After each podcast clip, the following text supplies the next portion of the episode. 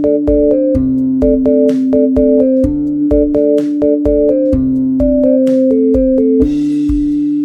Всем привет! Это подкаст «Женщины в дизайне», совместный проект компании ReadyMac и подкастной студии Jingle and Bells. Меня зовут Виталий Волк, я редактор в ReadyMac. Меня зовут Аля Дати, я занимаюсь маркетингом в ReadyMac, и я продюсировала проект «Женщины в дизайне». Меня зовут Маша Дариули, и я работаю в студии Contrast Foundry. Мне кажется, проще всего будет начать с того, что Маша просто расскажет про себя, кто ты, чем ты занимаешься, какая у тебя работа. Я изначально училась графическому дизайну, потом в какой-то момент я углубилась сначала в работу со шрифтом, потом уже в создание шрифтов, и теперь я фактически сфокусирована именно на шрифтовом дизайне. Как давно ты занимаешься шрифтовым дизайном? Наверное, лет 10. Если как-то с первых каких-то попыток считать, то я думаю, что около 10 лет.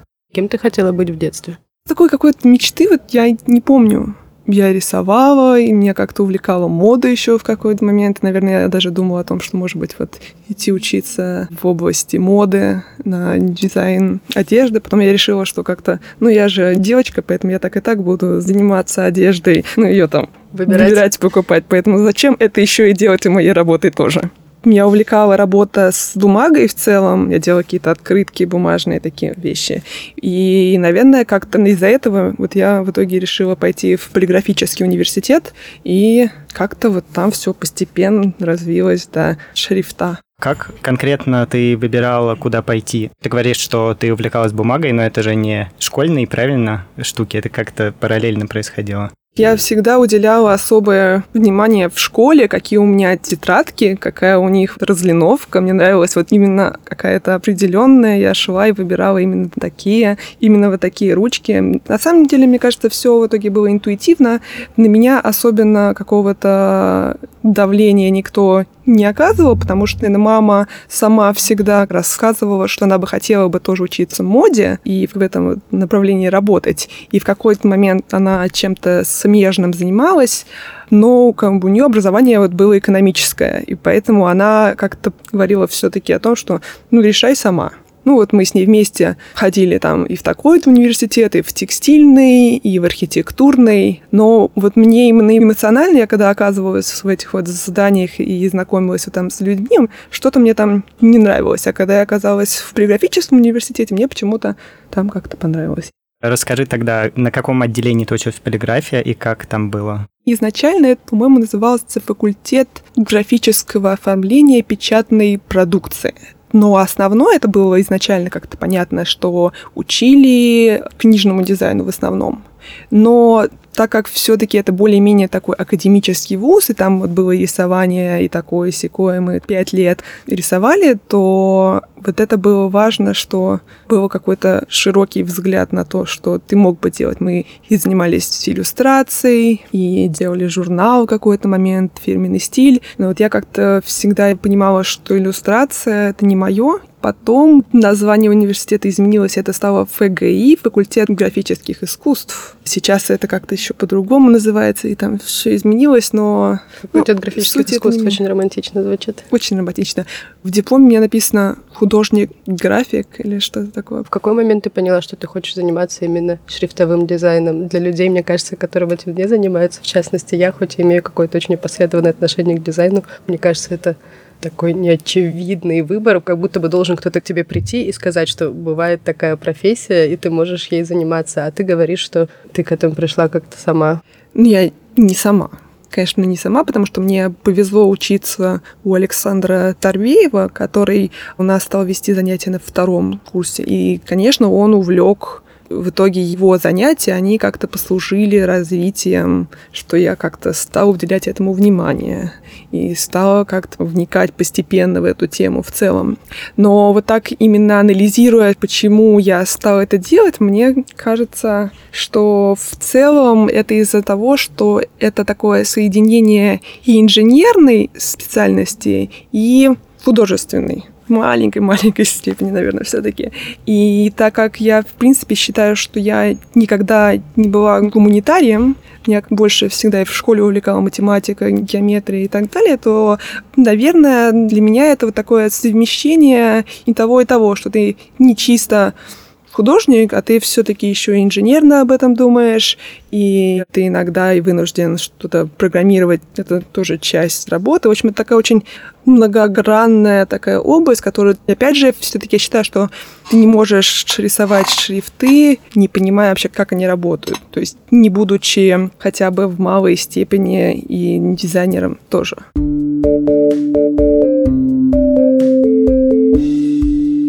Можешь рассказать просто для людей, которые никогда не сталкивались с шрифтовым дизайном, например, как выглядит твой рабочий день? Я руковожу студией еще к тому же, поэтому у меня все больше и больше задач, которые связаны с менеджментом, с лицензированием, с юридическими вопросами, с бухгалтерией. В общем, все вот это так или иначе в той или иной степени надо понимать. Но если говорить о том, как выглядит день шрифтового дизайнера, если у меня и такой день иногда, то это Робофонд. Ну, э, существует несколько шрифтовых редакторов, которые разные люди используют один из них или совмещают. Мы так или иначе работаем и в Робофонте, и в Glyphs, и в FontLab тоже чуть-чуть.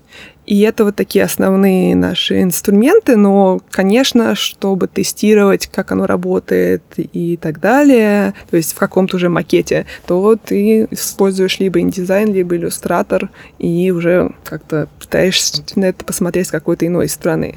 Ну, вот этот вот такой среднестатистический день, и ну что, я открыла, у меня там либо одна буква есть, если я только начинаю работать, либо у меня уже много всего уже сделано, и тогда, ну, ты можешь иногда часами с одной буквой работать, а можешь как-то цельно над каким-то знаковым составом определенным.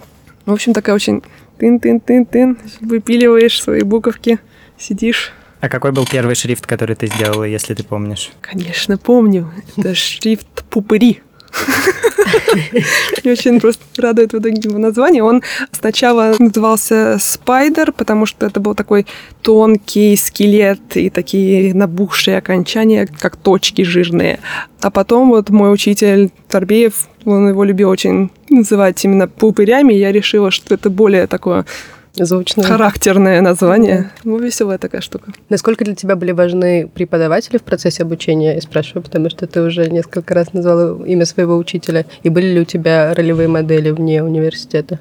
Конечно, я могу однозначно сказать, что все области, которыми я увлекалась, они для меня открывались, потому что были люди, которые меня этим заинтересовали. То есть я в какой-то момент еще увлекалась там росписью по дереву в школе, например, какими-то такими вещами. И тоже, если мне не нравился человек, и мне было с ним контакт, и я не хотела это делать, я говорила, что я просто не пойду на эти занятия, все, мне это не нравится. Я один раз э, начинала ходить в студию вот именно по графике, что фактически чем я сейчас занимаюсь, но мне как-то так не понравилась там атмосфера, что мне как-то после этого долго-долго я вообще не хотела этого делать даже. А что для тебя благоприятная атмосфера в образовательной среде?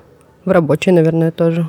Ну, это, мне кажется, все равно это личный какой-то контакт с человеком. Не личный, а именно эмоциональный. Какое-то отношение к тебе, какое-то внимание, не маниакальное внимание, что типа, ой, ну что ты, как там, что же скажи, а вот именно если как... Заинтересован. Да, да. Мне кажется, будет проще, если ты опишешь без конкретики какое-нибудь место, где тебе не понравилось, например, работать, если такое место было.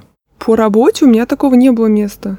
У меня было одно официальное такое место работы, и, в общем-то, оно было хорошее, у меня ничего негативного не могу сказать. Но, наверное, это жесткость какая-то, напор и уверенность человека, который тебе объясняет что-либо, что вот это одно единственное возможное решение, что вот так надо и так делай. Наверное, ну вот так суммарно, если думать о каком-то моем опыте, наверное, вот это вот но все равно я, я уважаю, если у человека есть э, уверенность и понимание и видение, но оно, наверное, не должно переноситься на других людей. Ну, тут, мне кажется, супер логичный мостик дальше. Кажется ли тебе, что так чаще бывает, если это мужчина во властной какой-то позиции? У меня лично, я вот не скажу, что у меня был когда-то негативный опыт в учебе или работе, вот которые именно я осознанно это понимала, что вот потому что это мужчина, меня там как-то притесняли. У меня такого не было. И, наверное, по процентному соотношению преподавателей, которые у меня были, мужчин и женщин, в целом, наверное, пополам это было. Основной преподаватель в течение пяти лет в университете по рисованию именно это была женщина, по шрифту это был мужчина, по дизайну, книжному дизайну и графике там менялось, это были мужчины и женщины. В целом, наверное, это была как-то более-менее хорошая атмосфера и какого-то негатива, во всяком случае, на тот момент я не видела. Сейчас, наверное, можно как-то анализировать и делать выводы, но тоже можно всегда, наверное, что-то притянуть за волосы, и не хочется этого делать. Как ты думаешь, как раз то, что у тебя было равное, скажем так, гендерное соотношение преподавателей, было важно для тебя, чтобы увидеть себя в будущем в этой профессии? Важно ли иметь пример человека, который похож на тебя? Наверное, это важно. У меня лично так э, было, что я когда училась и я видела людей, которые уже чего-то уже добились, и это было много женщин среди них. Хотя в целом в мире эта область очень доминирующая. В области доминируют мужчины. Да, да, да.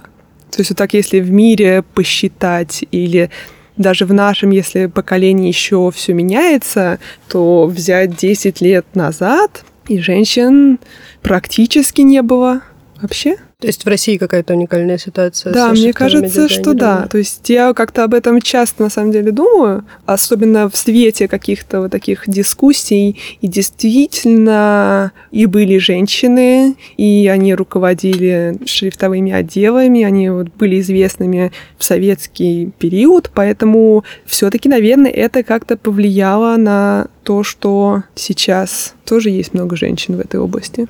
Ты можешь кратко рассказать, кто это и какие шрифты они сделали? Какие-то важные советские женщины-шрифтовики, потому что я уверен, что мало кто знает об этом. Галина Банникова, она сделала такую известную гарнитуру Банниковой. Я лично с ними не была знакома, и все, что я знаю, это какие-то рассказы как раз от Тарбеева, потому что он с ними работал в одном и том же помещении, он рассказывал, как что-то и как-то они делали. И его руководителем вот была Любовь Кузнецова. То есть, наверное, вот эти женщины, их наличие и то, что все они работали в какой-то период вместе, с тем же моим учителем, и, наверное, оказало влияние на него, что фактически его наставником, учителем была женщина. Почему в России сложилась такая уникальная ситуация? Кто знает. Мы когда готовились к интервью, читали твои тезисы, пытались придумать к ним вопросы, и там был вопрос Россия постфеминистическое государство. Я его пометила, как есть риск завис на три часа, достать бутылку водки и уйти на кухню. Видимо, мы прямо сейчас переходим к этому моменту в разговоре, когда мы обсуждаем, почему в России все-таки были женщины-шрифтовики влиятельные. Я не историк, я честно скажу, что с историей, с датами и какими-то моментами такими мне очень всегда тяжело. И даже если я читала об этом, я слушала лекции, мне это все улетучивается тут же, я ничего не помню. А, так вот, сегодня утром я чуть-чуть пыталась как-то подготовиться к подкасту. Хорошо, что мы все готовились. А, да, и на самом деле вот этот вот термин про постфеминистическое государство, я его услышала впервые, увидев, есть такое вот видео Ани Федоровой, которое как раз вот так и называется. На английском. Это называется канал Russia Beyond, и там такие веселые видео разные о России в целом. И одно из видео, оно посвящено именно феминизму, и там она употребляет вот этот вот термин, и я увидела это видео и задумалась, потому что мне давно уже казалось, что в целом исторически у нас было много женщин во всех вообще областях еще с советского периода. И это были и руководители заводов, и везде вот была такая активность. Утром я читала историю феминизма в России. Отличное начало И дня. там было написано, что, в общем-то, движение за права женщин, они еще начинались с 19 века, еще до советского периода, и женщины боролись чтобы они могли голосовать, чтобы они могли учиться. И все то, что в итоге случилось в советский период и после революции, это уже оказалось таким следствием той работы, которая уже до этого была сделана. То есть это даже не настолько связано именно с советским государством, а это уже было началось задолго до этого. И мы фактически были в мире одни из чуть ли не первые, где женщины получили право голосовать на выборах.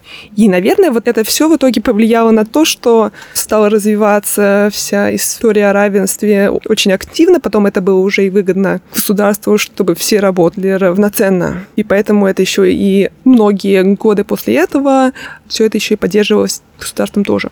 И это привело к тому, что многие жители и жительницы СНГ говорят, что нам феминизм больше не нужен, потому что он у нас уже был в Советском Союзе, это было плохо. При этом забывая о том, что несмотря на то, что женщины какое-то время могли быть руководительницами заводов, стеклянный потолок все равно существовал. И как только демографическая яма немножко вспала, в 1974 году в Советском Союзе появился список профессий, запрещенных для женщин, в которые входили 458 профессий, и этот список существовал и был изменен вот в 2019 году, буквально в этом месяце или месяц назад. При этом его не устранили, а сократили до 98 профессий. И в этом списке очень много профессий из разряда там шахтер, машинистка поезда, еще что-то. Он основан на убеждении о том, что главная социальная роль женщины — это продолжать род и рожать детей, поэтому на очень опасные работы женщину отправлять нельзя, потому что она должна сохранять свою репродуктивную функцию. При этом, видимо, мужчина считается не таким же ценным членом общества, его можно отправлять на опасные работы. И в 2000 году этот список снова ратифицировали, ну, как бы и заново подписали, вообще даже не посмотрев, что в нем происходит. На самом деле очень легко понять советских женщин, которые говорили, что феминизм у нас уже был в советское время, потому что они приходили на работу, будь то там, я не знаю, завод или школа, бухгалтерия, неважно что, работали там полный день, а потом приходили домой и работали слово вторую смену. Поэтому легко понять, почему сейчас наши мамы и бабушки говорят, спасибо большое, мы это пережили, и сейчас мы хотим побыть принцессами немного. Но оно и сейчас сохраняет, мне кажется, женщина, даже если она работает, у нее же есть еще и дом, который все на ней, Поэтому... Да, вторая сменность более-менее везде, Кстати, не только в России. Да. Мне кажется, тут еще важно проговорить такую вещь, помимо общего контекста, что графический дизайн и шрифтовой дизайн, у них как одна из традиционно выделяемых генеалогий, это авангард, советский авангард 20-х, Футимас и все вот это, в котором гендерная ситуация была более-менее здоровой, по крайней мере, по меркам других десятилетий Советского Союза, поэтому, наверное, многие шрифтовые традиции были заложены еще тогда и как-то прошли сквозь это.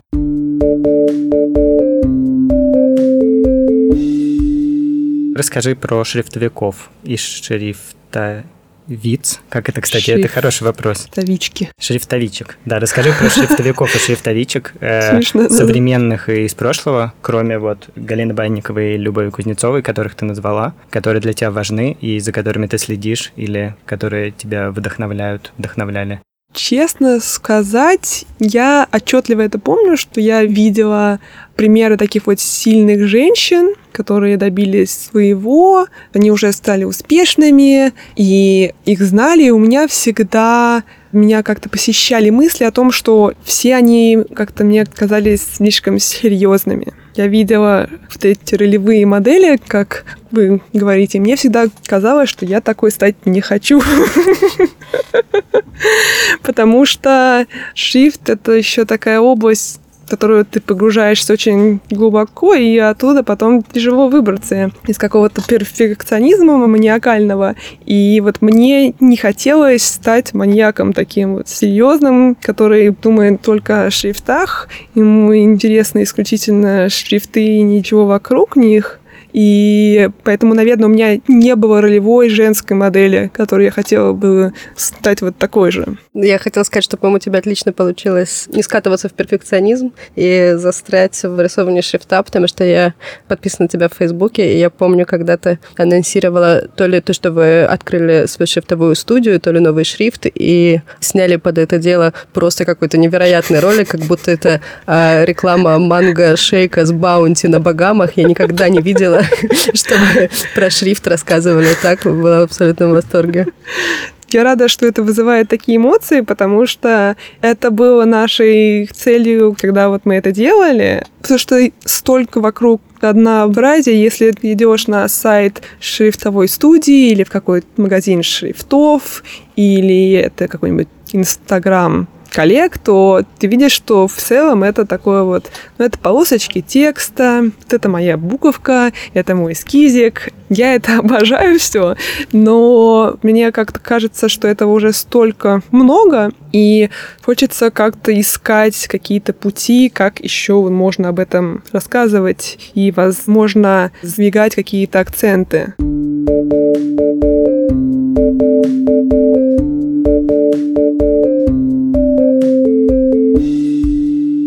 Наш подкаст – часть международного просветительского проекта компании ReadyMac «Женщины в дизайне». Мы рассказываем про судьбы дизайнерок и шрифтовичек, прошлого и настоящего, и их вклад в мировую дизайнерскую культуру. Узнать больше можно по адресу designingwomen.readymac.com.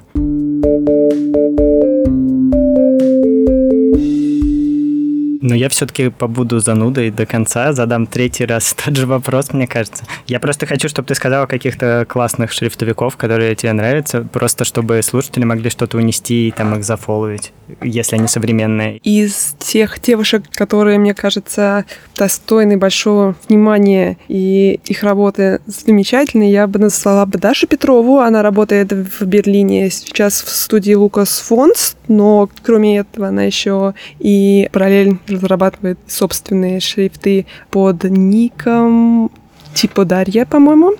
Потом есть такая француженка Роксан Гадо, и она тоже замечательная. И Крис Тарадоева, вот мы с ней уже давно знакомы, и мы с ней учились в Голландии вместе. Она из Болгарии, она работает в Лондоне сейчас, живет в Болгарии и мотается и туда, и сюда. Ну, такой очень сильный и талантливый человек, за которым я считаю, что тоже надо следить. Что, например, делаешь ты сама, чтобы улучшить ситуацию вокруг, если ты что-то осознанно делаешь, или надо просто там работать и делать хорошие вещи? Мне кажется, это очень так э, как-то говорить, что вот я работаю и делаю мир лучше, я хочу сделать мир лучше. Такие громкие слова. Мне кажется, это само собой разумеющееся, и, возможно, не стоит на этом делать такой акцент, потому что это нормально как-то стараться работать вот так, чтобы все и ты, и люди, с которыми ты работаешь, они как-то получали удовольствие от того, что они делают, они чему-то учились и видели, что их работа, она не впустую, она оказывает воздействие на окружающий мир и, возможно, как-то помогает. Если все сложилось хорошо, это бывает же по-разному тоже. Поэтому, мне кажется, мы все стремимся к этому в той или иной мере. Наверное, надо как-то пытаться быть честным с собой. Но, опять же, такие громкие слова. Уважать людей вокруг себя. Быть честным с собой. А... Чистить зубы чаще. Чистить зубы чаще. Ну, это прекрасно, что для вас это на одном уровне чистить зубы чаще, но на самом деле не для всех же так. Для кого-то важно заработать деньги, для кого-то важно прожить день и просто прийти домой к своей семье и не заниматься и той фигней, которую он каждый день тоже делает я считаю, что важно ну, в дизайне это уже как-то нормальная ситуация, что ты работаешь, у тебя студия, и задача студии все-таки зарабатывать деньги тоже. А в шрифтах это особенно видно, что это вот такая область, что люди часто ведут разговоры о том, что вот шрифтовики такие альтруисты, даже если им не платят, они все равно будут это делать. И это оно ну, оно вот так. Это правда? Действительно. Почему? А, кажется, нужно учить людей и коллег, что все должны в итоге жить хорошо и ставить цель не только сделать хорошие шрифты, чтобы тебя в итоге по головке погладили, а чтобы ты и жил в итоге нормально и был успешным, не знаю, богатым и знаменитым В этом нету чего-то ужасного, и люди, те же твои клиенты, все-таки должны это понимать, что ты не только вот ты готов взять любую работу, лишь бы идея вот была хорошей, но и ты все-таки думаешь и о деньгах, и это не только какое-то хобби, это и бизнес тоже. А что это за профессиональная особенность такая? Ты так говоришь, что это правда, что шрифтовики действительно будут работать и сделают идеальный шрифт, даже если им не будут платить? Нет, ну Why? потому что, ну, ты знакома со шрифтом вот Вильям, который стрелка использует. Он начинался как дипломная работа. Потом как-то какие-то люди стали его просить и немного покупать, но в итоге я его рисовала 10 лет.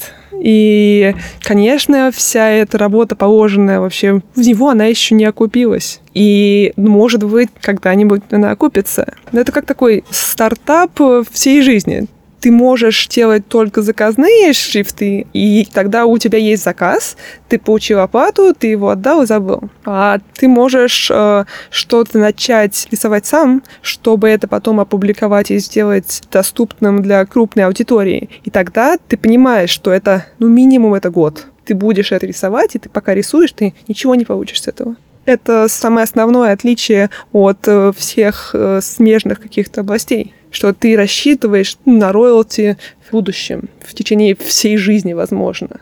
Но кто знает, технологии меняются, все меняется.